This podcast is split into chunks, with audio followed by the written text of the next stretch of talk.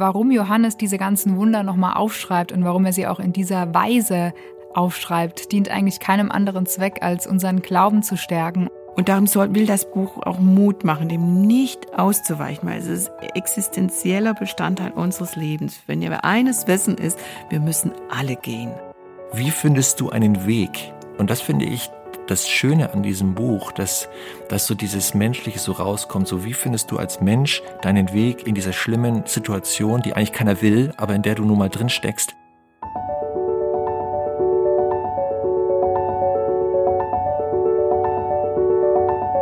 Der Flügelverleih. Mit diesem Podcast kommst du an.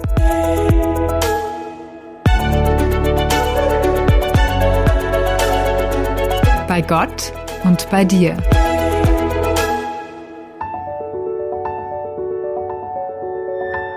Heute beschäftigt uns im Flügelverleih die ganze Bandbreite des Lebens. Es geht um die wirklich großen Themen. Angst und Zuversicht, Trauer und Hoffnung, Krieg und Frieden.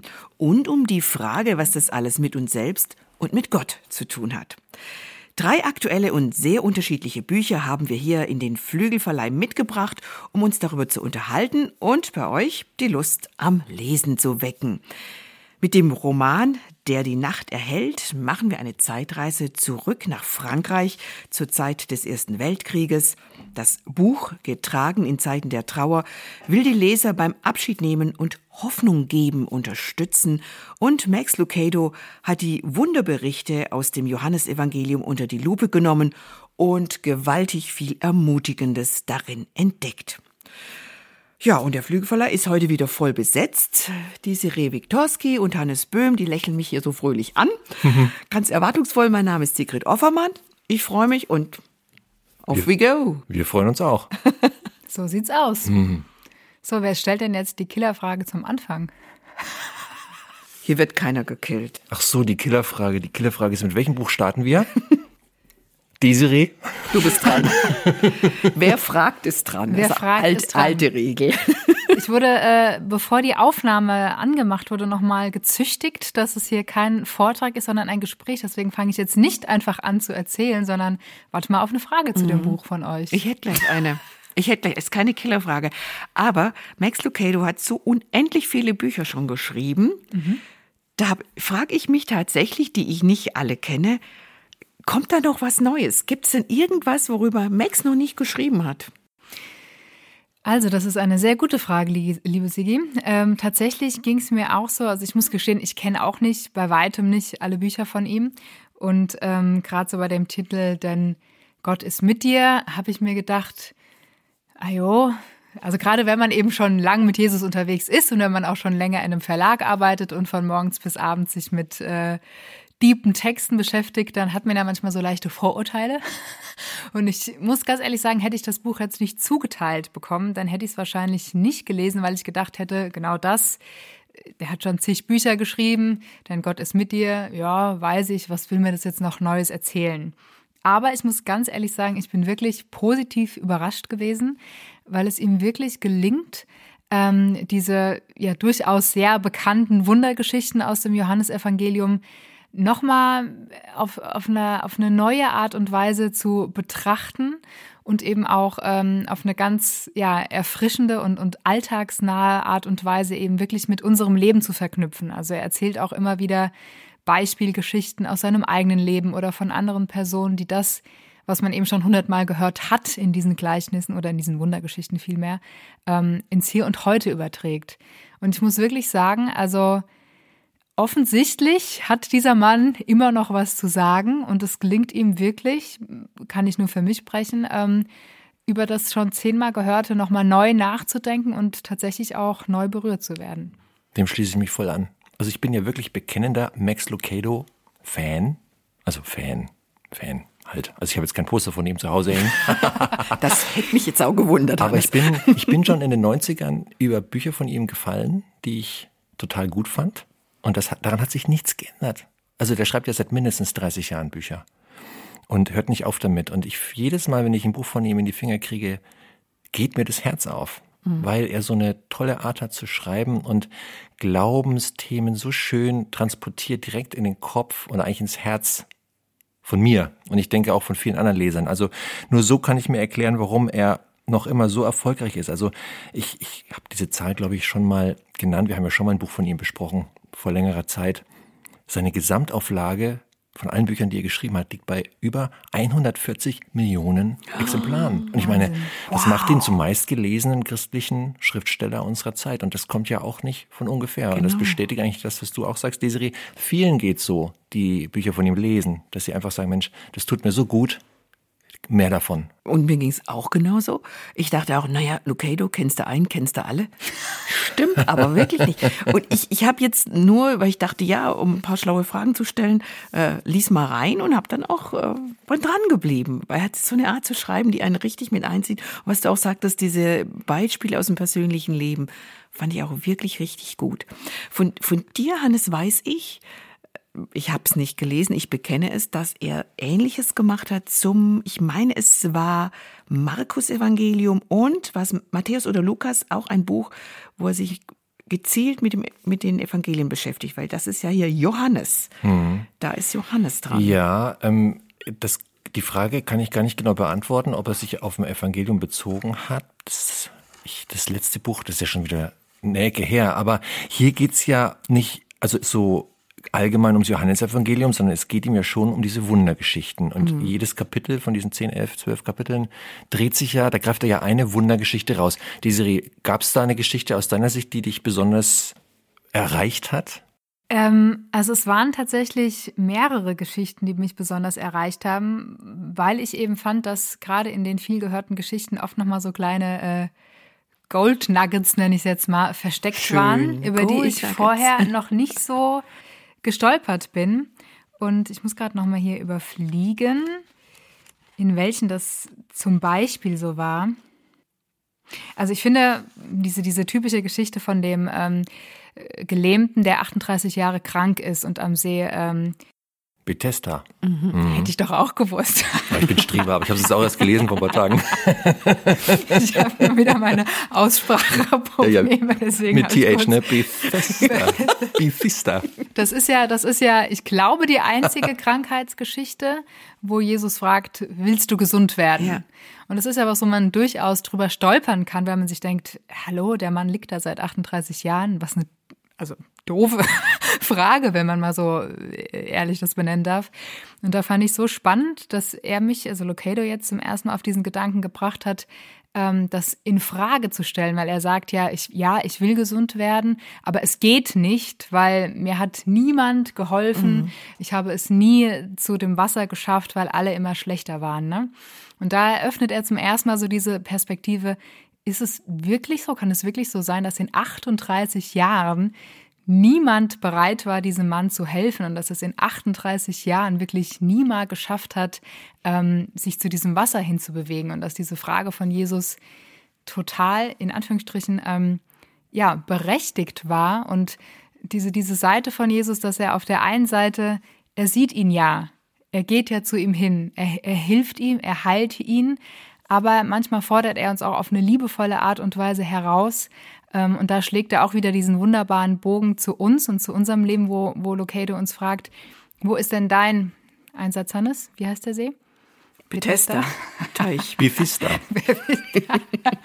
Nein, aber wo, wo gibt es vielleicht in deinem Leben ein Bethesda, wo du dich vielleicht schon so festgefahren hast und wenn du ganz, ganz ehrlich zu dir bist, vielleicht gar nicht bereit bist, selbst was zu tun, weil er sagt ja, steh auf. Also er fordert ja auch einen Eigenanteil des Kranken ja. so, ne? Und das fand ich zum Beispiel ähm, sehr eindrücklich nochmal und sehr bewegend. Ähm, ich überlege gerade. Ich habe es gerade nochmal aufgeschlagen. Ja. Wie ging das nämlich auch so? Äh, diese Frage stellt Jesus dem Kranken, schreibt Lucado, und diese Frage stellt er uns allen. Genau, genau. Wollen Sie von der Alkoholsucht befreit werden? Wollen mhm. Sie genug Geld verdienen? Wollen Sie wirklich eine Ausbildung oder ein Studium beginnen? Wollen Sie abnehmen und mehr Sport treiben? Möchten Sie Ihre Vergangenheit wirklich, wirklich hinter sich lassen? Es gibt ja vieles, wo man sich so eingerichtet hat und eingenistet. Auch in, in Krankheit kann man sich ja bis zum gewissen Maße, ich will jetzt genau, niemanden ist immer ein schmaler Grad, aber ja. Aber ich kenne auch Menschen, die wirklich ihre Einschränkungen immer benutzen, um daraus Profit zu schlagen in einer anderen Weise. Gibt es, will ich nicht verallgemeinern, aber wenn da Jesus reinfragt, willst du mhm. wirklich und weißt du auch, was das dann bedeutet, wenn ich dich jetzt hier heile? Das fand ich auch echt spannend. Und das ist, finde ich, auch so typisch für Lucado, wenn er sich so biblische Texte vornimmt, die man, also der eine oder andere schon oft gehört hat, dass er Formulierungen rausnimmt, über die man sonst vielleicht so hinweglesen würde. Also diese, ne, diese Frage, willst du gesund werden? Also es ist schon so, warum fragst du jemanden, der seit 38 Jahren gelähmt ist, willst du gesund werden? Ja, das ist das eine ist Frage. fast hohn, ne? Und das dann so auszulegen, einmal für den einfach einmal für diese Situation selbst, warum Jesus das wohl gefragt hat, aber dann diese Brücke zu schlagen in den Alltag des Lesers. Was bedeutet das für dich? Wo, wo, wo sehnst du dir irgendwie eine Veränderung herbei? Und was ist, wenn Gott dich fragen würde, willst du das wirklich? Und Mhm. ähm, Und bist du auch bereit, die Konsequenzen genau, Aufzustehen, genau, ja. so, ist- so ist es. und, und den Schritt so genau so es. Und aufzustehen, das auf ist die so Füße typisch. zu Und ich finde, das ging, das ging mir bei den Kapiteln, die ich gelesen habe, bei etlichen Stellen so, wo ich gedacht habe, Mensch, ja, das ist eine Geschichte, die hat man schon oft gehört, aber Lokedo holt da was raus, du nennst das Gold Nuggets, holt da was raus, wo man richtig berührt wird und denkt, jo, da bin ich gemeint, da muss ich mich hinterfragen oder das gibt mir ja auch Mut und Hoffnung, denn das ist ja sein Kernerliegen, so habe ich das verstanden. Eigentlich, auch, Untertitel heißt es ja auch, warum du dem vertrauen kannst, der heute noch wundervoll bringt. Also diese, diese Ermutigung, da ist ein Gott, der an deiner Seite ist und der in deinem Leben dabei ist und der möchte, dass du Fortschritte machst und dass du weißt, dass du gehalten und getragen bist. Deswegen diese Wundergeschichten. Oder wie hast du das verstanden, diese, warum er so den Schwerpunkt auf diese Wundergeschichten legt? Also er sagt ja auch ganz am Anfang, dass es ja von ähm, Johannes selbst, sagt, äh, relativ am Ende des Johannesevangeliums steht ja die Aussage, ähm, warum er das schreibt, und zwar damit ihr glaubt, dass Jesus der Christus ist, der Sohn Gottes, und damit ihr durch den Glauben an ihn in seinem Namen das ewige Leben habt. Also er, er sagt ja quasi, warum Johannes diese ganzen Wunder nochmal aufschreibt und warum er sie auch in dieser Weise aufschreibt, dient eigentlich keinem anderen Zweck, als unseren Glauben zu stärken und ähm, in uns das Vertrauen zu festigen, dass Jesus wirklich der ist, der er sagt, der er ist und damit auch, dass alle ähm, Verheißungen und, und ähm, ja, Versprechungen und auch alle Namen Gottes gültig sind. Ne? Wenn Jesus der Christus ist, dann ist er der Heiler, dann ist er der, der die Blinden sehend macht, dann ist er der, der übers Wasser geht, der das Unmögliche möglich macht und so. Und deswegen, ähm, ja, würde ich es so interpretieren, dass das Buch von Max Lucado quasi nur nochmal das unterstützt, was sowieso auch das Anliegen des Johannesevangeliums ist, wirklich unser Vertrauen in diesen Jesus zu stärken, ja. Und ganz sicher nicht irgendwie eine Sensationsgier zu stillen. Nee, nee. So nach dem Motto, ja, jetzt zeig mal, was du kannst, Jesus. Genau, das ging mir auch so. Es geht viel, viel tiefer. Gab es bei dir eine Geschichte, Sigrid, die dich besonders erreicht hat? Das ist jetzt blöd, weil ich hätte jetzt auch die genannt mit Ah. dem, mit dem äh, Mensch am Teich. Dann kann ja ich mal sagen, was ich. zweite Genau, auch, aber du hast noch eine zweite. Okay, dann komme ich jetzt mal dran mit meiner und Ja. dann kommt die, äh, die Genau. Serie mit der zweiten und die Sigrid kann ja gerade noch mal reinlesen. also was ich total berührend fand und was für mich echt ein Aha-Effekt war, war diese Geschichte mit dem, äh, mit dem Angestellten vom Herodes, der kranken, todkrankes. Ach, das wollte ich auch sagen. Echt jetzt? Ja, Ach, wirklich. komm, dann darf, komm dann Nein, nein, Desiree. nee, du, bitte gerne du. Ich kann ja dann ergänzen. Okay. Ähm, dann danke ich dir schon mal dafür. Also diese, diese Geschichte, wo ähm, ein ja, Angestellter von Herodes, ein Hauptmann, ich weiß nicht, was er ist, egal, äh, der hat einen todkranken Sohn zu Hause und der macht sich auf den Weg zum Jesus. Der weiß, der Jesus ist so 25 Kilometer weg. Das ist ja für als Fußmarsch 25 Kilometer, da bist du schon ein paar Stunden unterwegs, unterwegs. und so weiter, macht sich auf den Weg und trifft Jesus und sagt hier, kommst du bitte mit zu mir nach Hause? Ich habe hier einen todkranken Sohn zu Hause, der kannst kannst du den heilen? Und Jesus na, dann geht's ja, dann sprengen sie ein bisschen, dann sagt Jesus ja, die Quintessenz ist ja, geh nach Hause. Denn dein Sohn ist geheilt, geh nach Hause. Und was macht der Hauptmann da? Also wie geht er damit um? Hätte auch sein können, er kettet sich am Jesus fest. Ich gehe nicht nach Hause, du gehst mit. Also du kannst mich doch jetzt hier nicht abwimmeln oder irgendwas, ja. Also ich, wie reagiert man auf so etwas, so auf so, so auf so ein Statement, so ein mündliches Statement? Der hat ja die ganze Zeit im Kopf, ich bringe den Jesus jetzt mit zu mir nach Hause und dann äh, legt er ihm die Hand auf oder was weiß ich, was er macht. Aber Jesus sagt, schickt ihn eigentlich wieder weg. Jesus schickt ihn weg. Aber Jesus sagt ihm, äh, geh nach Hause. dein Sohn ist geheilt. Und nee, er sagt, dein Sohn lebt. Dein Sohn lebt, okay. Das, das finde ich ja, sogar okay. noch ein bisschen anders. Dein Sohn ja, lebt. ja, okay, ich weiß, dass er lebt. Der dass hat auch, noch lebt. Der hat auch Ja. gelebt, als ich losging. Ja, ja, stimmt, stimmt, ich stimmt. fand das fast noch ein bisschen. Ja, du hast recht, du hast total recht. Oh, Genau so ist es. Ja, ja, lebt. ja, ja, du hast recht. Und was macht der Hauptmann? Und er macht es dann. Also er dreht sich um und geht. Und wie muss es dem gegangen sein? Keine Ahnung. Fakt ist, Fakt ist, dann kamen ihm ja schon Leute entgegen von, sein, von seinem Haushalt, meinten, das ist ein Wunder geschehen. Der Sohn ist ist gesund geworden. Aber diese, diese, dieses Bild, was Lucero draus macht, dass er sagt, hier, das ist ja eigentlich wie ein Gebet. Du bittest Gott um etwas und dann reagiert Gott oder auch nicht, aber du weißt nicht genau, was tut der. Also, ne? Und dann gehst du im Vertrauen praktisch wieder los und du hast dein Anliegen platziert und ganz egal, wie Gott mit diesem Anliegen umgeht, du weißt, dass es platziert ist und du kannst es vielleicht ein Stück weit auch loslassen. Du hast deins dazu getan und, und gehst zurück im Vertrauen drauf, Gott wird etwas tun. Und das fand ich ein total schönes Bild für Gebetsleben an sich, dass man halt so vor Gott tritt und loslässt und vertraut, Gott macht was damit. Fand ich toll. Das, das Kapitel heißt ja auch schon so toll. Der lange Weg vom Gebet bis zu seiner Erhörung. Also diese 25 Kilometer im übertragenen Sinne, die der Hauptmann hinläuft und wieder zurückläuft. Der läuft 50 Kilometer, bis er wirklich merkt, Jesus hat da was getan. Ich sehe es mit eigenen Augen, das Kind ist gesund. Und das ist ja zum Beispiel auch was, also ich habe die Geschichte schon zigmal gelesen, aber ich habe mir nie so wirklich Gedanken gemacht, krass, wie lange muss der denn da unterwegs gewesen sein? Ne? Und wirklich, was du auch schon meintest, was, was geht in diesem Menschen dann vor, wenn er zurückgeht und hat nichts außer dieser Aussage, an die er sich irgendwie festhält. Er wusste ja eigentlich auch noch, also wir heute wissen ja als Christen, dass Jesus äh, der Retter ist und der Erlöser ist. Und er hat ja nicht mal diese hundertprozentige Sicherheit, dass er wirklich der ist, der die Menschen sagen, der er ist, dass er heilt und wundervoll bringt und so weiter. Und dieser Mut, einfach an dem Wort festzuhalten und dann zu gehen, aber auch das, was dann unterwegs noch in ihm an Gefühlen äh, getobt haben muss, das fand ich auch sehr, sehr bewegend und auch sehr übertragbar eben auf das eigene Leben. Genau, von daher, das wäre tatsächlich meine zweite Herzensgeschichte gewesen.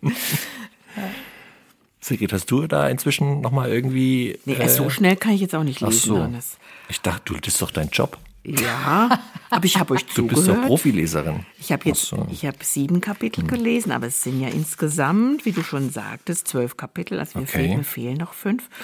Und Okay. da werde ich vielleicht dann, ich lese das zu Ende. Wisst ihr, was ich noch interessant Golden Nugget finden. Also mit Sicherheit wirst du nicht nur einfinden, davon bin ich ganz doll überzeugt. Wisst ihr, was ich auch interessant fand?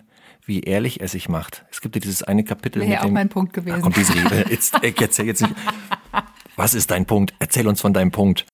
Alles gut. Mach Ro ruhig. Robert, Robert Habeck würde sagen, das ist ein valider Punkt. Ich wollte dir jetzt echt nicht Ja. das Wort nehmen. Gar nicht, Ich finde es so spannend, dass uns dieselben Dinge aufgefallen sind. Spricht dafür das Buch, dass es offensichtlich Gute wirklich offensichtlich ist und den Menschen ins Auge fällt. Mhm.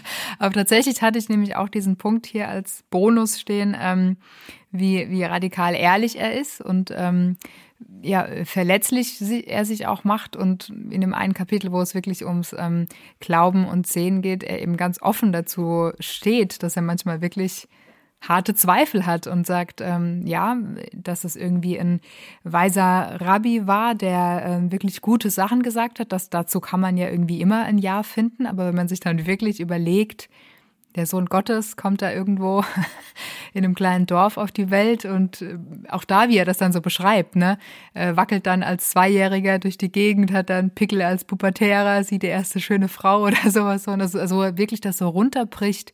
Was bedeutet es, dass Gott sagt, ich bin Mensch geworden, ne? Wo er dann sagt, das kann einem dann schon irgendwie weit hergeholt und krass vorkommen, ne? Und das ist quasi die, die Einleitung zu dem, zu der Geschichte, wo, ähm, warte mal, Petrus war es, ne? Nee. Interessanterweise ist dein Punkt gar nicht meiner. Ich meine was anderes. Du meinst was Ja, anderes? ja, aber da kommen wir gleich zu. Bleib mal bei deinem Grad noch. Ja, ja, ich, ich habe jetzt gerade einen kleinen äh, äh, Blackout, welcher Jünger es war, der dann erst, als er die Grabtücher gesehen hat, gesagt hat, ja, jetzt glaube ich, dass er der Christus ist. Ist ja auch egal, auf jeden Fall war sein Punkt, da war ein Jünger, der ist schon jahrelang mit Jesus durch die Landen gezogen. Der hat schon diese ganzen Wunder gesehen, wo er Blinde sehend gemacht hat, Tote auferweckt hat und so weiter. Und ähm, er hat trotzdem erst nach der Auferstehung nochmal etwas gebraucht, wo er wirklich ja, in, in für ihn sichtbaren Be Beweis gesehen hat, dass die Grabtücher zum genau, Anfassen. genau. Also er hat es daran festgemacht, habe ich mir vorher auch nie Gedanken drüber gemacht, ähm, dass er die Grabtücher noch ähm, quasi wie in der Form da lagen mhm. und nicht äh, aufgewühlt oder so oder auch nicht noch am Leichnam dran, was man ja denken könnte, wenn man einfach jemanden äh, den Leichnam äh, wie, Laz wie Lazarus, der kam ja in die Tücher gewickelt raus. Genau, also jemand, der, der jetzt Grabraub mhm. begeht, der hat ja nicht die Zeit und Nerven, da jemand noch auszuwickeln. Mhm. Und dass das Gesichtstuch eben äh, zusammengefaltet da lag und so. Ne? Also er hat diesen, diese sichtbaren Hinweise und Fakten gebraucht, um sagen zu können, ja, jetzt glaube ich, mhm. er ist der Christus. Und ähm, das fand ich so schön, dass er dann auch wieder so aufzeigt, ja, manchmal brauchen wir irgendwie dieses, dieses Sichtbare, um wirklich sagen zu können, ja, ich glaube. Und auch dann ist unser Glaube nicht frei von Zweifeln. Also er schreibt am Ende des Kapitels zum Beispiel auch, ähm, Glaube ist nicht die Abwesenheit von Zweifeln. Glaube ist die Bereitschaft, die schwierigen Fragen zu stellen. Und das mhm. fand ich ganz toll. Mhm. Ja. Mhm. Hannes, dein Was? Punkt. Mhm. Mein Punkt, ja. Mein Punkt ist dieses Persönliche von Locato, da hat er mich echt überrascht äh, im Kapitel 6 was da heißt, ich bin mit dir im Sturm. Da fängt er an, die stürmischste, stürmischste, stürmischste, die stürmischste Zeit meines Lebens erlebte ich, als ich zwölf war. Ach das, ja. Ja, ja, und dann dachte ich, was kommt jetzt? Und dann packte er halt aus, dass er Missbrauch erlebt hat. Da gab es einen Mann, der ihn und auch andere Jungs in dem Alter regelmäßig missbraucht hat. Und dass er das bis heute nicht vergessen kann. Das fand ich sehr mutig von ihm, das zu schreiben, das, das so mal auf den Tisch zu legen.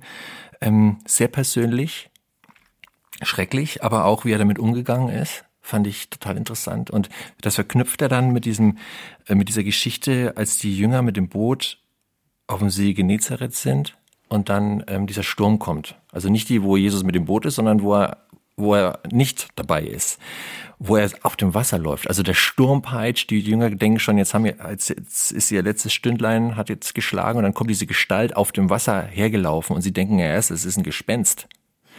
Und Jesus dann sagt, ähm, als er nah genug ist, ich bin es, hab keine Angst. Ähm, wo dann auch der Petrus aufs Wasser geht. Aber das erzählt Lokedo gar nicht, sondern ihm geht es um dieses, Jesus kommt im Sturm übers Wasser gelaufen und sagt, ich bin es, hab keine Angst. Und er sagt, im Urtext heißt, steht gar nicht ich bin es, sondern da steht ich bin. Hm, ja. Und das, ich liebe das, dass der Name Gottes, so auch Mose damals, ne? Ähm, wer, wer, wer bist du? Und Gott sagt, ich bin, ich bin der ich, ich bin. bin ich und bin, also da kommt Jesus und sagt, ich bin. Ähm, und das finde ich schon toll. Und was Loketo dann noch draus macht, ist, dass er sagt, ähm, bevor Jesus den Sturm stillt, kommt er in den Stürmen des Lebens zu uns. Mhm. Der hätte auch schnippen können. Alles klar, alles easy. Aber er lässt den Sturm geschehen, kommt im Sturm zu den Menschen und sagt, ich bin da. Und Im Sturm. Hannes, er hat ihren Mega. Schrecken erst eigentlich mal vergrößert, kommt mir gerade. Mhm. Naja, als Gespenst, weil sie dachten, da kommt ein Geist. Ja, wir laufen nicht auf dem die, Wasser. Die also bitte, sind noch mehr erschrocken. Ja. Die hatten nicht nur Todesangst, Aha. die hatten dann plötzlich auch so eine oh, mhm, mhm. Gespensterangst. Und das finde ich super schön ausgelegt. Ja dass Jesus im Sturm kommt, bevor er den Sturm stillt. Also dass es auch diese Variante gibt. Und was Locato angeht, er hat sich dann auch mal sehr schmutzig gefühlt, nachdem er mal so ein Wochenende mit dem Typen auf so einem Campingplatz, Campingplatz war. Und da hat er sich, wie er heimkam, so schlecht und schmutzig und schlimm gefühlt und hat dann für sich als Zwölfjähriger ja äh, das Abendmahl gefeiert zu Hause mit mit mit was da war, Milch, und Kartoffeln und Milch, Milch war da. Mhm. Und wo er dann aber trotzdem ge gefühlt hat, wo er dieses Gefühl hatte, dass Gott jetzt ganz nah bei ihm ist und ihn tröstet. Mhm. Toll. Ja, ja. Stimmt. Echt sehr beeindruckend.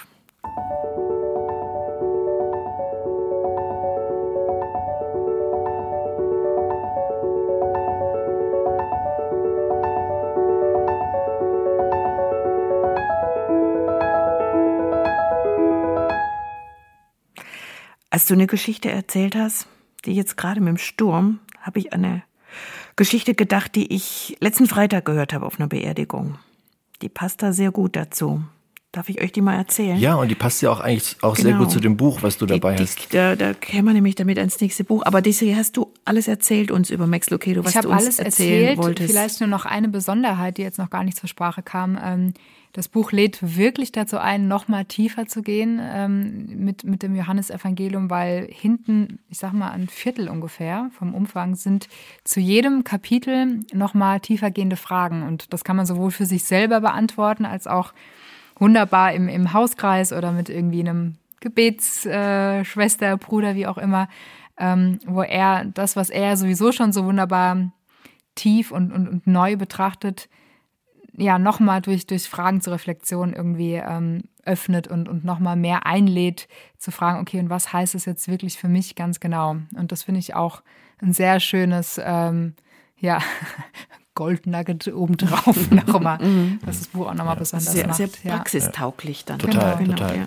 Und für mich ist so abrundend, muss ich auch sagen, das Buch ist wirklich gut geeignet für Menschen, die zweifeln oder denen es gerade nicht gut geht die eine schwierige Phase durchmachen, weil es so ermutigend ist. Also klar kann man immer sagen, ja, Gott hat alles in, in der Hand und alles unter Kontrolle und ähm, das, das weiß man, wenn man gläubig ist. Gleichzeitig fühlt man es auch nicht immer so und äh, fühlt sich vielleicht hier und da auch verlassen. Aber ich finde es so ermutigend, daran festzuhalten, weil Gott kann und Gott wird, mhm. auch wenn man es hier und da und heute und morgen nicht unbedingt so sieht. Und auch manchmal gefordert ist, einfach auszuhalten.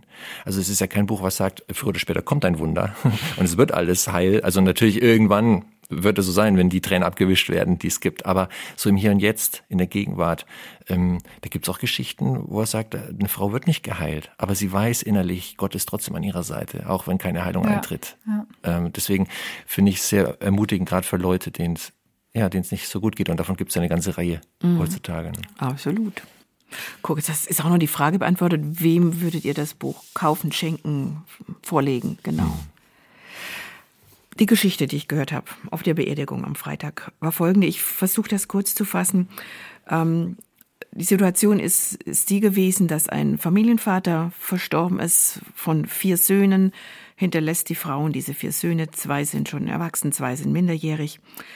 Und das war bei uns im Dorf eine Institution und es war großes Entsetzen allenthalben. Es war eine riesige Beerdigung, weil der auch in vielen Vereinen aktiv war. Und der Pfarrer hat in der, in dieser Trauerfeier das wirklich sehr gut und feinfühlend aufgegriffen, hat auch diesem Entsetzen wirklich Worte verliehen. Ähm, da jetzt einfach zu sitzen und sich von jemandem verabschieden zu müssen, der nicht wirklich alt war und der ähm, genau diese, diese Kinder hinterlässt und die Frau. Und er sagte, ja, in so einer Situation, in so einem Sturm, und da kam er drauf, wenn das Boot so hin und her geworfen wird, dein Lebensboot keinen Halt mehr findet, dann sagen viele, ja, wo ist jetzt dein Gott? Wo soll der jetzt sein? Ich habe ihn noch nicht gesehen. Also da kann es ja nichts geben. Und dann erzähle ich, ich erzähle ich die Geschichte von einem alten Kapitän, ein gläubiger alter Kapitän, dessen Boot auch wirklich sein reales Boot oft hin und her geworfen wurde, als er über die Meere fuhr.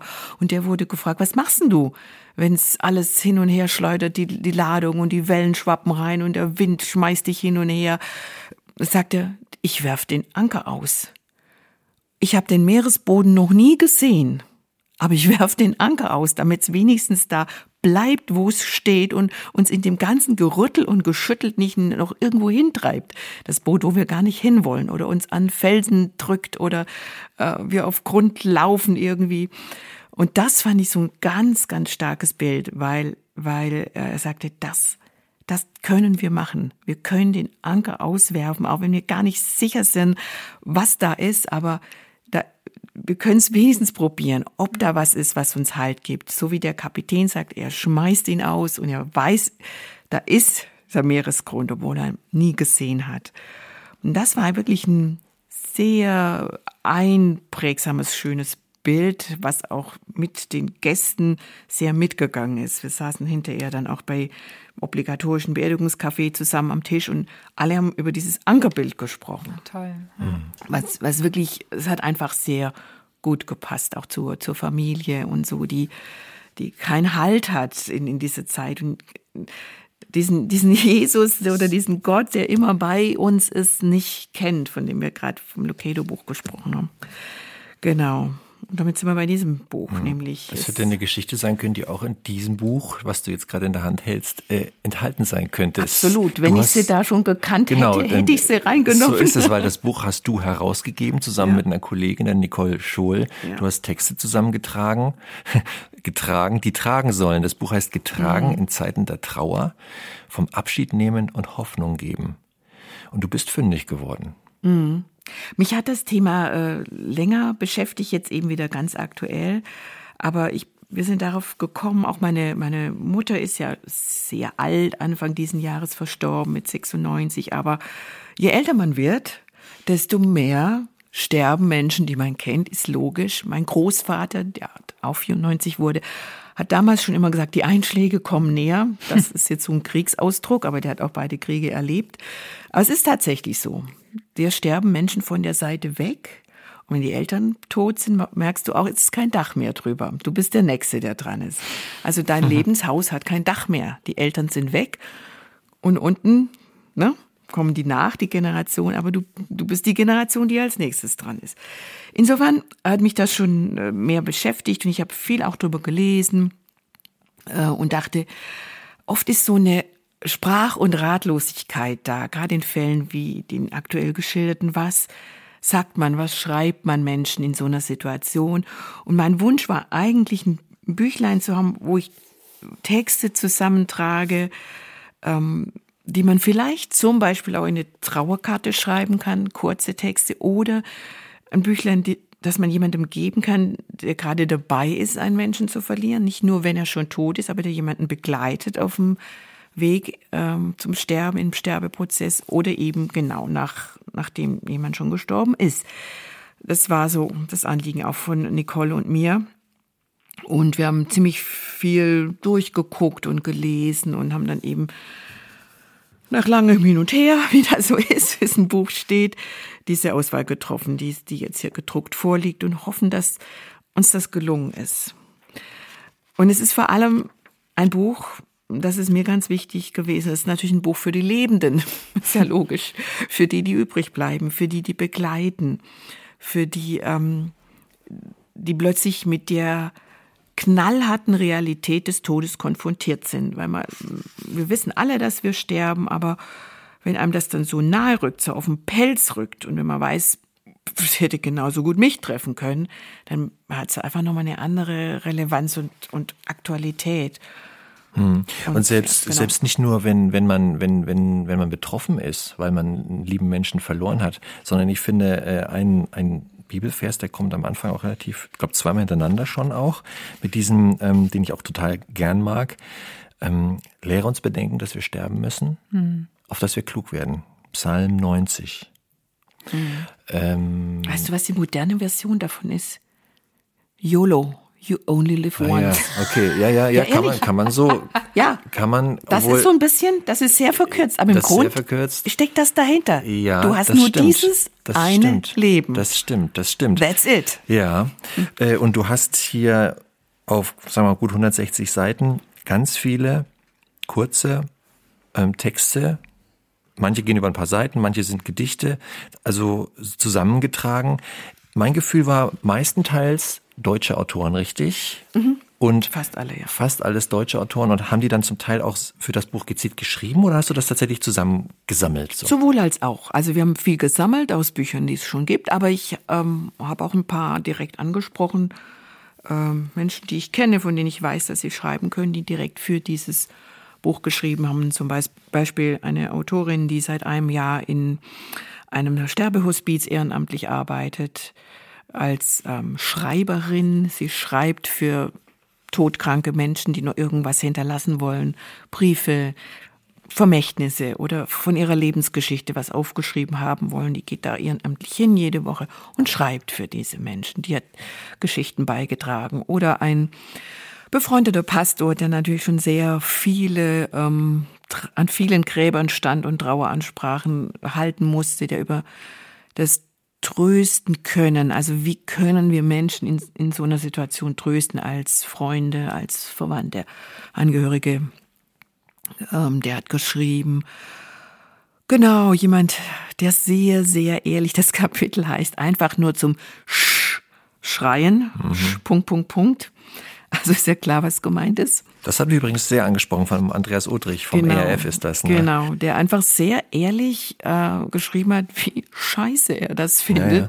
sich verabschieden müssen zu müssen von Menschen, die dann gehen und dass er dem Tod wirklich nicht abgewinnen kann.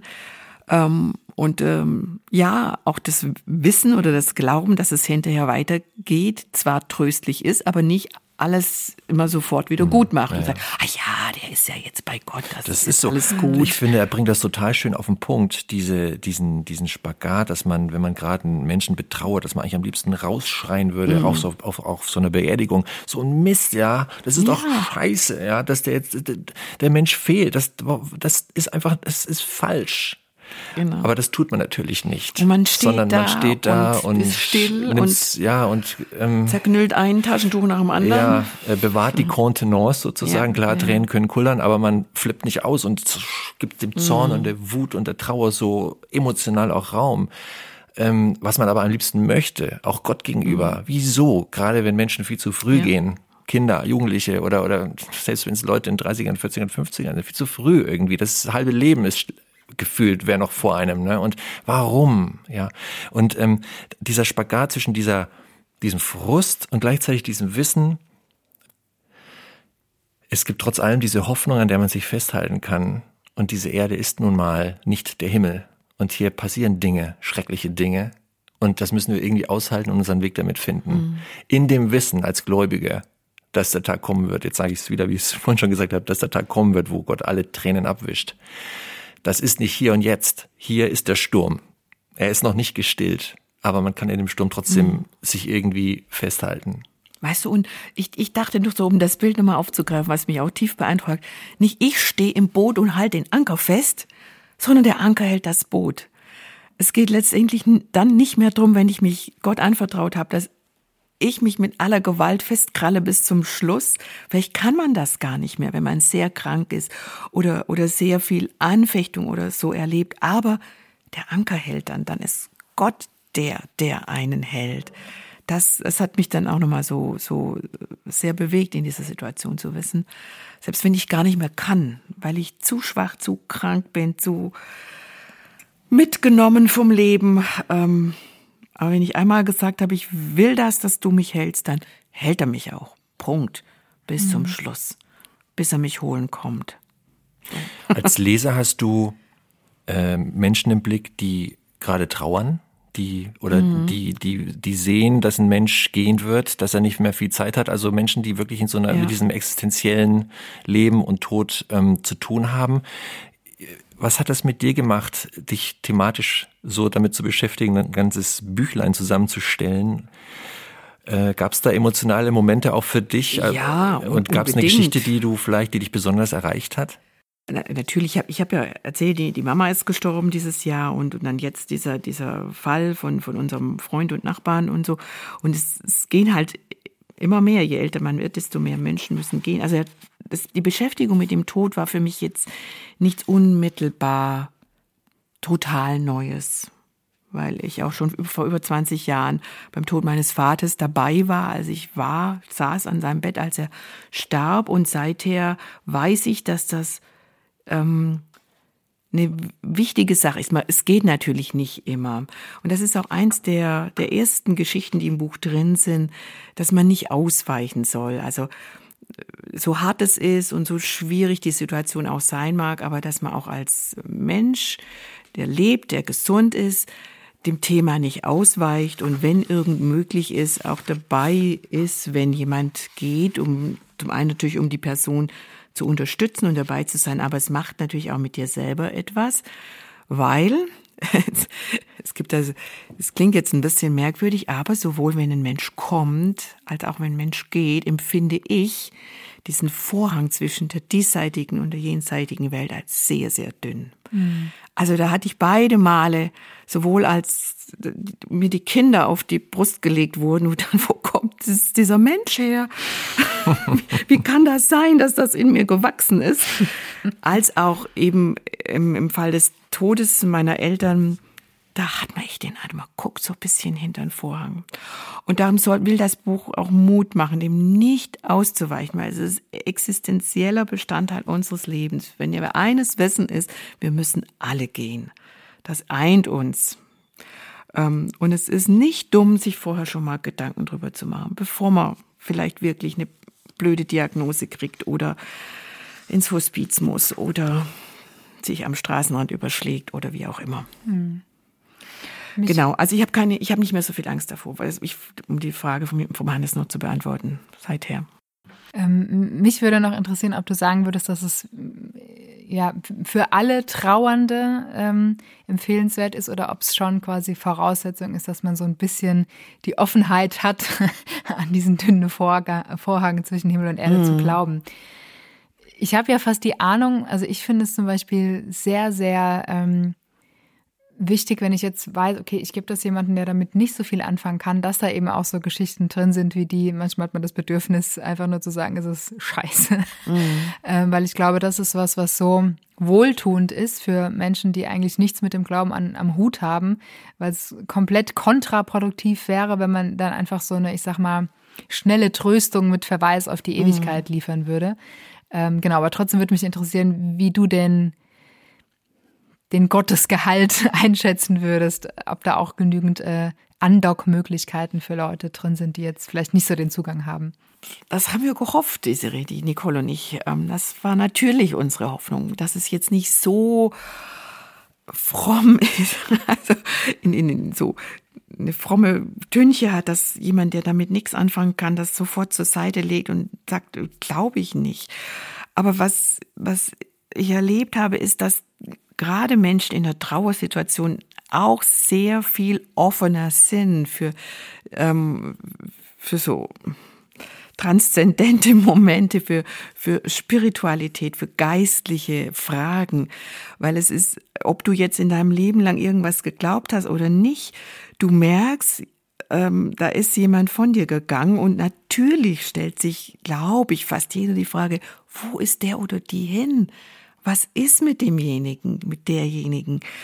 Also da ist natürlich, glaube ich, auch tatsächlich eine größere Offenheit und wir haben versucht, klar, inwieweit uns das gelungen ist, kann man nicht so sagen, versucht das sehr vorsichtig und ähm, ja, auf hoffentlich eine, bei der Auswahl der Texte, wir haben sie ja nicht selber geschrieben, aber so ähm, wie, wie so ein Tablett, auf dem dir was angeboten wird du kannst dir raussuchen, ob das für dich passt oder nicht. Wenn mal ein Text nicht passt, dann blätterst du einfach ein paar mhm. Seiten weiter und guckst, ob das vielleicht passt. Manchmal ist es überhaupt nichts, äh, nichts drin. Astrid Lindgren schreibt, lange saßen wir dort und hatten es schwer.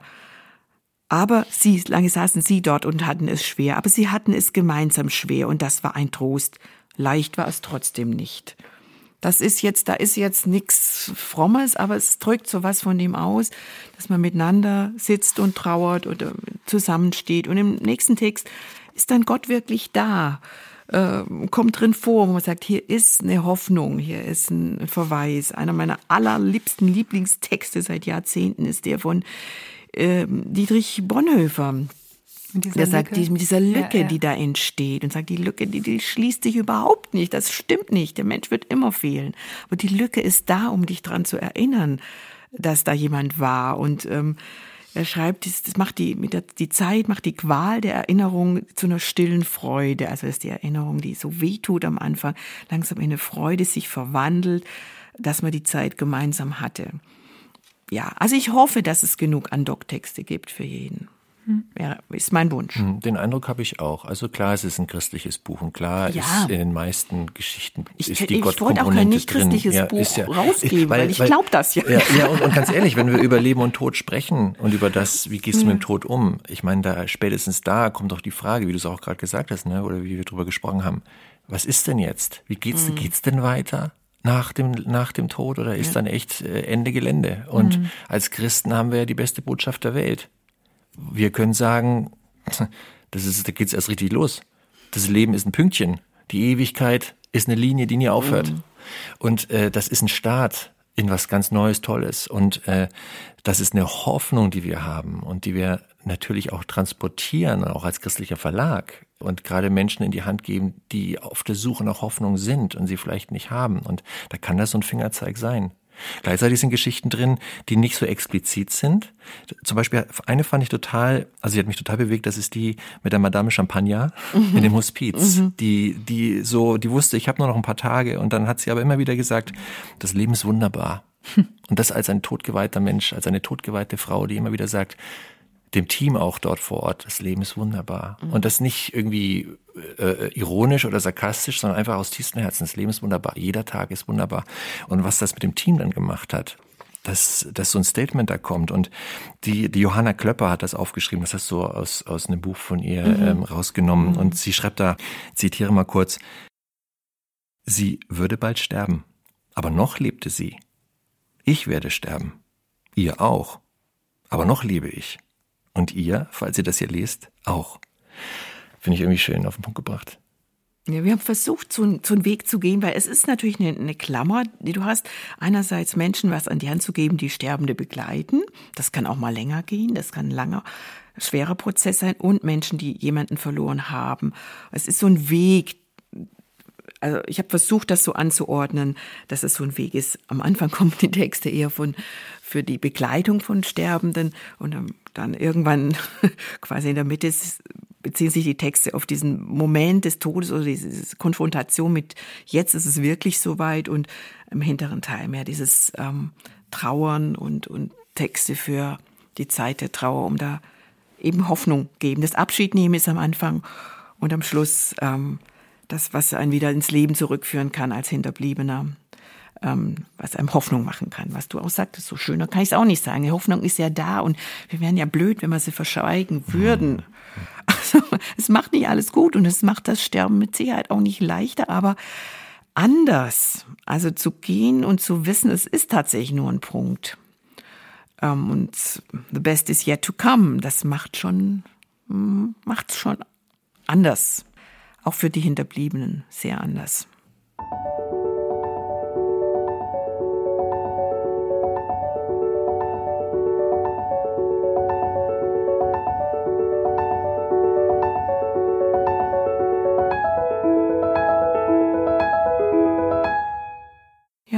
Punkt jetzt, oder? oder jetzt kommen wir von Frage? der, ich versuche jetzt eine geschmeidige Überleitung von der Dunkelheit, in der man sich in so einer Phase befindet, äh, zu dem, der die Nacht erhält.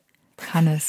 Du Obwohl da, da auch viel Dunkelheit Also nicht der Hannes erhält die Nacht. ich nicht. Vielleicht manchmal auch. Obwohl ihm jetzt gerade so die Sonne nicht. ins Gesicht scheint. Gerade sieht er sehr erhellt aus. Ja, Ich habe auch erhellende Gedanken. Erhellende Gedanken. Du hast uns einen ähm, Roman für eher Frauen mitgebracht. Hast dich mhm. trotzdem mit ihm auseinandergesetzt? Ja. Was ist so der erhellendste Gedanken daraus, den, den du spontan mit uns teilen kannst? Was ist die, die Message? Ja, na, die Message, die, die wird schon über den Titel auch schon transportiert. Also es ist ein Roman von Amanda Dykes, der heißt Der die Nacht erhält. Und damit bezieht sie sich natürlich auf Gott. Und auf eine Passage aus der Bibel, nämlich aus dem Psalm 47, Quatsch, 74. Hätte auch Psalm 47 sein können, ne? Aber es ist Psalm 74, Vers 16, wo es heißt, dir gehört der Tag und auch die Nacht. Du hast die Sonne und den Mond geschaffen. Ja, das ist, ähm, das steht so als Motto über dem Plot. Es ist ein Roman, der einen auf gut 430 Seiten zurücknimmt in eine Zeit, die auch sehr dunkel war. Mhm. Erster Weltkrieg. An die Front zwischen Deutschland und Frankreich in den Argonnen, das ist ja so Nordostfrankreich, wo die Deutschen und die Franzosen sich eingegraben haben und sich da beschossen haben. Ganz schlimm, ganz, ganz schlimm. Und dahin nimmt, äh, nimmt sie den, die Leserin, den Leser mit. Ja, mhm, den Hannes. Den Hannes, der mich, eine Leser, nein. Die Leserin und den Hannes. Ja, genau, mich, mich auch. Also ich wäre die Reise nicht, also ich hätte den Roman jetzt nicht von mir aus gelesen, weil es ist schon so, es ist, ähm, es ist eher ein Roman, der für Frauen ist, auch wenn die Hauptperson, oder sagen wir mal, es gibt sind eigentlich vier Hauptpersonen. Drei davon sind männlich, sind Soldaten, aber dazu komme ich gleich. Vielleicht noch ein Wort zu Amanda Dykes, die ist noch eine relativ unbekannte Autorin. Also sie hat auch sie schreibt noch nicht so allzu lange, sie ist Amerikanerin, sie war Lehrerin oder ist noch Lehrerin. Und ähm, ja, sie hat ein Ding fürs Schreiben. Hat sie schon als Kind, als Jugendliche gemerkt, dass sie da einen Bezug hat. Und man merkt das. Also da, da ist jemand zu Werke, der schreiben kann und äh, der wirklich äh, ein tolles Sprachgefühl hat. An der Stelle auch ein Kompliment an die Übersetzerin, die Renate Hübsch, die hat das so schön aus dem Englischen, aus dem Amerikanischen übertragen ins Deutsche und der, dieser, diese Wortschliff, dieser Sprachschliff, der ist nicht verloren gegangen. Also es liest sich wirklich total schön obwohl der Plot natürlich äh, äh, kein schöner ist. Ihr Debütroman, den hat sie 2019 veröffentlicht, der hieß Der Wind und Wellen lenken. Genau, Sigrid, woher weißt du ich das? Ich habe ihn gelesen.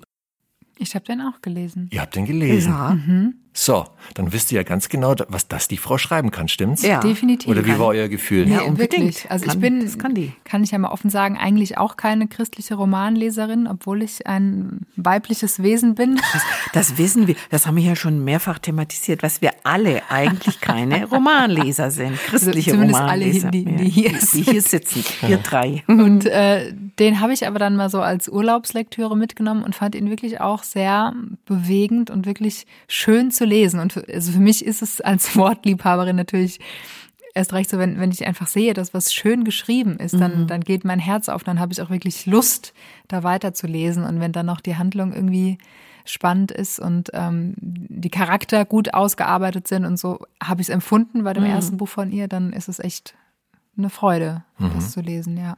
Zustimmung. Zustimmung, genau. ja, und dann das, was, was du gesagt hast, das könnte man sofort übertragen auch auf dieses neue Buch von ihr, weil es ist genauso, genauso liest. Ähm, dieser erste, der Debütroman, der Wind und Wellenlenk, der wurde in den USA auch preisgekrönt mit dem Christie Award, Buch des Jahres 2019. Das heißt, die kann schon was, die Frau. Und die, jetzt besteht die Aufgabe, sie bekannt zu machen. Man kann nur hoffen, dass viele sie entdecken, weil sie eben noch nicht den Namen hat, aber auch, ähm, keine Ahnung, Francine Rivers hat auch mal angefangen. Jeder fängt mal an. Jeder fängt Max, mal an. Max Lucado hat auch mal angefangen. So ist das. Und deswegen finde ich es schön, dass wir mit Amanda Dykes einen zweiten Roman ins Deutsche übertragen haben weil es sich wirklich lohnt, diese Autorin zu entdecken. Wer denn gerne historische Romane liest, und auch sich nicht davor zurückscheut, in eine Zeit hineingenommen zu werden, die nicht so schön war und ist, dann äh, ist das lohnend. Ähm, ja, also es geht zurück ins Frankreich zur Zeit des Ersten Weltkriegs. Hauptsächlich spielt die Geschichte im Jahr 1918.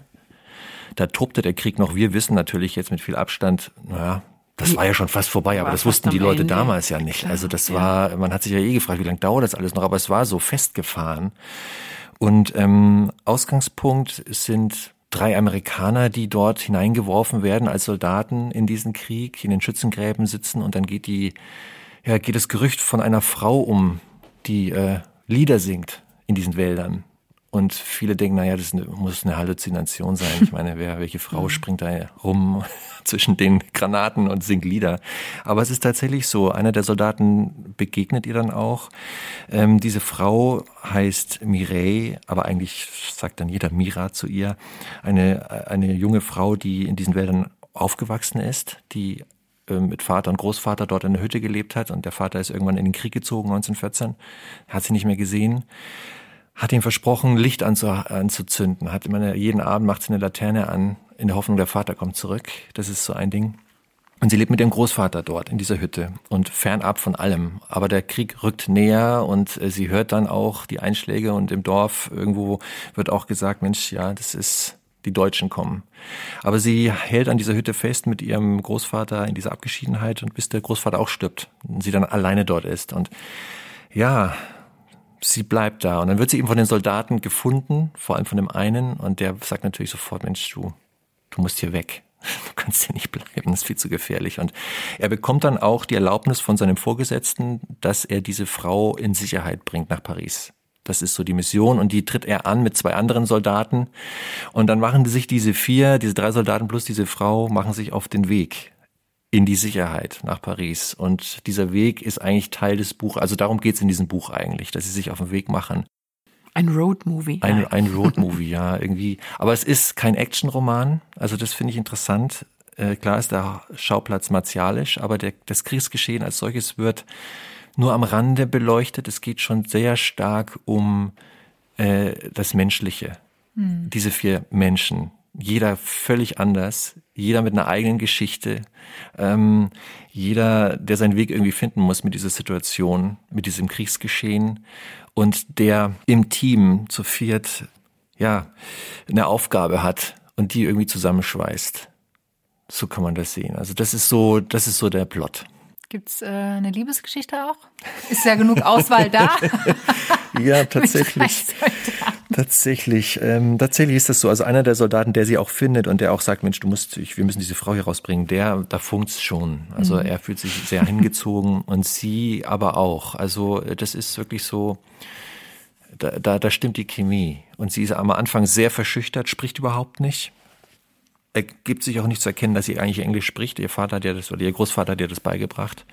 Äh, aber sie ist ja Französin, also erstmal tut sie so, als würde sie gar nichts verstehen, aber sie, sie versteht doch sehr viel und die beiden kommen sich schon näher und merken, da ist was. Und ich will jetzt natürlich, ich muss jetzt aufpassen, dass ich jetzt hier nicht spoiler. Nicht das, das, das, darf genau. ich ja genau. nicht. Ähm, aber ja, es ist eine, eine sehr romantische Komponente da drin, aber nicht kitschig. Gar nicht das kitschig, äh, sondern ähm, äh, ernsthaft irgendwie, ernsthafte Romantik ist das. Ja. Ich habe ähm, Rezensionen über dieses Buch gelesen und alle, die ich gelesen habe, haben betont, dass diese vier Menschen, die da miteinander unterwegs sind, dass jeder von denen ähm, eine Last mit sich herumträgt. Vor allem eben dieser äh, Matthew, glaube ich, heißt mhm. der, der sie findet, und Mireille, diese beiden, eine, jeder für sich eine sehr schwere ach, Kiste zu verarbeiten aus der Vergangenheit. Ähm, ist das irgendwie belastend beim Lesen oder wie hast du das empfunden?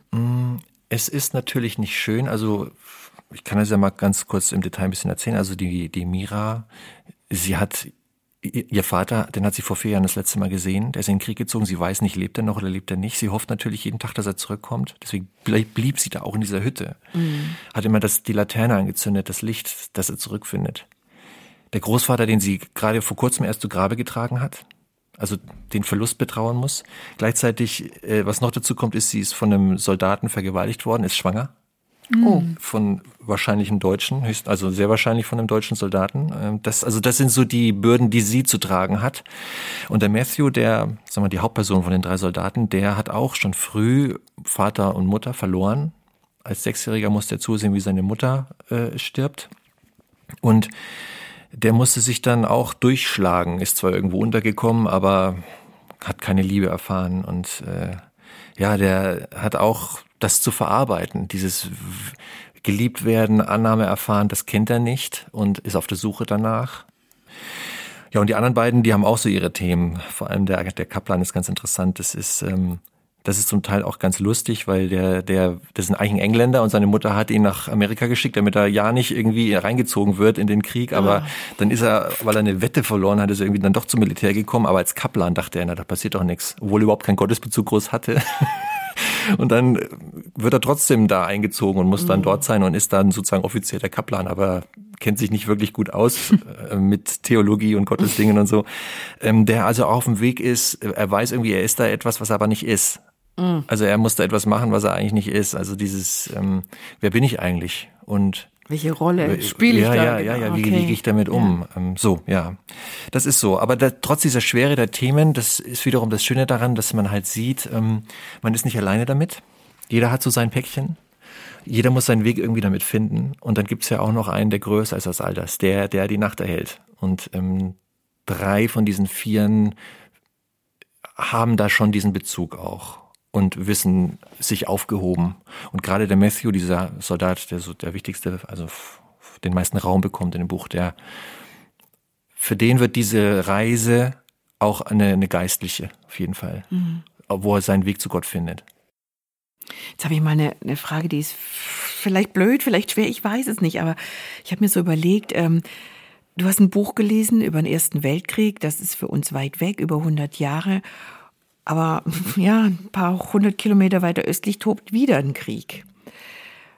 Da treffen Menschen aufeinander, die eigentlich verbrüdert sind, rein vom, vom Gedanken her, das ist ja ein Brudervolk, die Ukrainer und die Russen. Kann man da irgendwie, wenn man das gelesen hat, sich besser in das reinversetzen, was da jetzt gerade aktuell passiert? Hast du, hattest du das vor Augen, zu wissen, Mensch, hier ist gerade die gleiche Scheiße, wir haben das Wort heute schon ein paar Mal gesagt, ich sage es auch nochmal, ist hier wieder am Kochen, wie vor 100 Jahren halt weiter westlich, jetzt haben wir es weiter östlich. Ist das so ein Aspekt, der dir beim Lesen kam? Schon. Also das, ich denke, dass dieser Krieg in der Ukraine hat, macht mit jedem von uns was, weil das eben vor der Haustür ist und weil wir ja auch über eine Million ukrainische Flüchtlinge sind in Deutschland und auch bei mir zwei Straßen weiter sind die und da hast du das so hautnah vor Augen. Also jetzt nicht das Kriegsgeschehen, aber die Auswirkungen. Mhm. Und äh, man abgesehen von, von den ganzen Energiethemen, die wir haben, also es gibt in den Nachrichten nichts anderes mehr als das. Da rückt ein der Krieg schon näher. Also wenn das nicht gewesen wäre, dann hätte ich hätte ich es wahrscheinlich doch auch ein bisschen mit anderen Augen gelesen, weil der Erste Weltkrieg ist lang her. 100 Jahre sind es jetzt. Klar gibt's auf der Welt immer wieder Kriege, aber eben nicht so nah dran. Und um deine Frage dazu beantworten, ja schon. Also man merkt, dass dieses Kriegsgeschehen etwas ist, das ist nicht aus, nicht nur aus den Geschichtsbüchern eine Sache, sondern das ist im Hier und Jetzt auch, auch heute im Hier und Jetzt. Und was ich verbinden fand in dem Buch ist, wenn du als Mensch da so hineingeworfen wirst. Die allermeisten Menschen wollen das ja gar nicht und äh, haben auch nichts dafür getan, dass das so ist. Die werden da reingezogen und müssen sind werden damit konfrontiert und sind plötzlich ein Teilchen von dem ganzen drumherum. Mhm.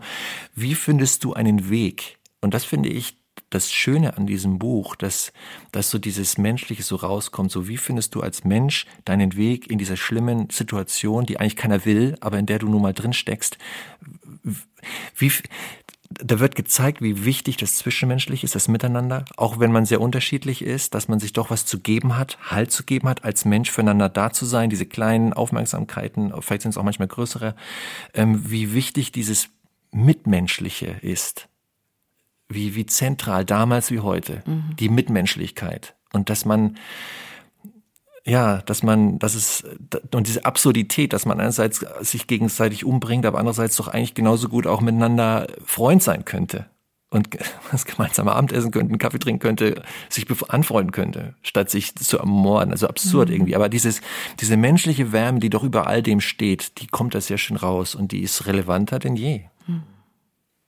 Ich ganz spannend den Gedanken, weil ja dieses Festgefallen, diese, dieser, genau, das ist das, genau das richtige Wort, diese Absurdität des Krieges, hm. die so völlig sinnlos ist, hm. aber einfach nicht aus der Welt zu kriegen. Ja. Und diese persönliche Note, die wird auch in dem Roman noch dadurch auch verstärkt, weil jedes Kapitel, in jedem Kapitel kommt ein anderer dieser Protagonisten zu Wort. Also ist immer aus der Ich-Perspektive geschrieben, aber äh, jedes Kapitel ist überschrieben, wer jetzt praktisch aus der Ich-Perspektive erzählt und es über das Erlebte berichtet. Und das ist natürlich die Mira oft, das ist der Matthew oft, aber es sind auch die anderen beiden. Da gibt es noch einen fünften, der auch aus der Ich-Perspektive, der ist ein bisschen weiter weg, ist der Vorgesetzte, der auch sein Thema hat, weil er seine Familie verloren hat äh, früher und sich schuldig fühlt, dass er nicht für sie da war. Und alle erzählen aus der Ich-Perspektive und das gibt dem Buch auch eine sehr persönliche Note. Also es ist jetzt nicht dieses beschreibende, belletristische Roman, Person X sagt dies, Person Y sagt das, sondern es ist immer aus der Ich-Perspektive eines der fünf Personen geschrieben, wie die gerade die Situation erleben und was die so, was denen so im Kopf rumgeht. Also ich muss ganz ehrlich sagen, ich bin fast geneigt, es mir jetzt mal aus der Mitarbeiterbibliothek auszuleihen und zu lesen. Nee, wirklich, weil es ist jetzt auch, finde ich, nicht so dieses typische äh, Schema F von der Romangeschichte. Und ähm, gerade vor dem Hintergrund, was du gerade auch schon angesprochen hast, Sigi, ist es wirklich, äh, ja, hat man da irgendwie Zugang mhm. zu und ähm, hätte Lust, sich mal damit zu beschäftigen. Ja, das, das freut mich. Ich vermute, dass als ähm, Amanda Dykes das geschrieben hat oder begonnen hat, war dieser Krieg noch nicht in der Ukraine. Mhm. Das äh, kann sein. Das Weil das äh, braucht ja auch eine Zeit, bis es übersetzt ist und ja, alles. Ja. Wahrscheinlich hat sie, ich vermute, sie hat das 21 Das kann gut sein. Geschrieben. gerade mal. und jetzt Buch. hat das leider, leider eine ganz hohe Aktualität. Das ist so. In 21 ja. kam die US-Ausgabe raus. Genau. Das ist so. Und sie schreibt auch, sich, also das ist absolut so. Und sie schreibt im Nachwort auch was Wichtiges. Und das habe ich ein paar Sätze aus ihrem Nachwort habe ich mal mitgebracht für euch weil das eben so diese schöne Brücke schlägt zu uns im Hier und Jetzt und was wir damit anfangen können.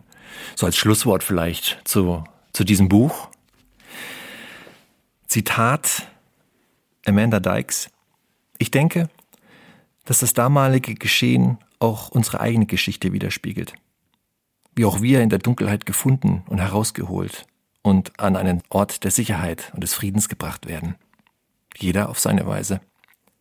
Jeder von uns ist gekannt jeder von uns ist gehalten. Die Schatten der Vergangenheit sind da. Sie müssen aber nicht unsere Zukunft bestimmen. Die Narben sind da. Sie erzählen Geschichten von Schmerz, aber auch von Heilung. Und immer ist da dieses Licht. Das Licht des einen, der selbst die dunkelste Nacht erhält. Kriegt mal fast bisschen Gänsehaut mhm. hier am frühen Montagvormittag, wo wir es aufnehmen. Aber, äh, weißt du, ich habe gerade gedacht, Hannes, als du das gelesen hast, irgendwie fand ich jetzt faszinierend, als wir begonnen haben mit dem Gespräch, dachte ich, was verbindet diese Bücher? Und es ist interessant, dass es wirklich hier eine äh, Verbindung gibt. Also, dass es gehalten werden in den Stürmen, was wir beim Max hatten, was auch im, im Buch für Trauernde und Abschiednehmende äh, vorkommt und natürlich auch in diesem Roman, der zu Kriegszeiten spielt. Ein schönes Schlusswort. Den Anker, den, wenn man, wenn man den einmal ausgeworfen hat, mhm. dann hält er. Mhm. In diesem so Sinne. Ist so ist es, genau. Oder auch Amen dazu. Oder Amen dazu, genau. In diesem Sinne kommen wir zum Ende. War wieder sehr schön mit euch mit euch jetzt hier, liebe Desiree, liebe Sigrid, aber auch mit dir, liebe Zuhörerin, lieber Zuhörer, dass du uns dein Ohr geschenkt hast, deine Aufmerksamkeit, deine Zeit. Das äh, ist wertvoll und dafür sagen wir ganz herzlich Danke. Hier nochmal zusammengefasst die Bücher, über die wir gesprochen haben. Das war der Max Lucado, Denn Gott ist mit dir. Das war Sigrid Offermann und Nicole Schohl, getragen in Zeiten der Trauer. Und, das war jetzt zum Schluss, Amanda Dykes, der die Nacht erhält. Du findest diese Bücher samt Leseproben bei gerd.de, Links dazu in den Show Notes oder du unterstützt deinen Buchhändler vor Ort, am liebsten den mit dem Schwerpunkt auf christliche Literatur. Und zum Schluss geben wir dir noch ein schönes Zitat von Max Lucado aus seinem Buch mit auf den Weg. Du bist stärker, als du glaubst. Denn Gott ist näher, als du denkst.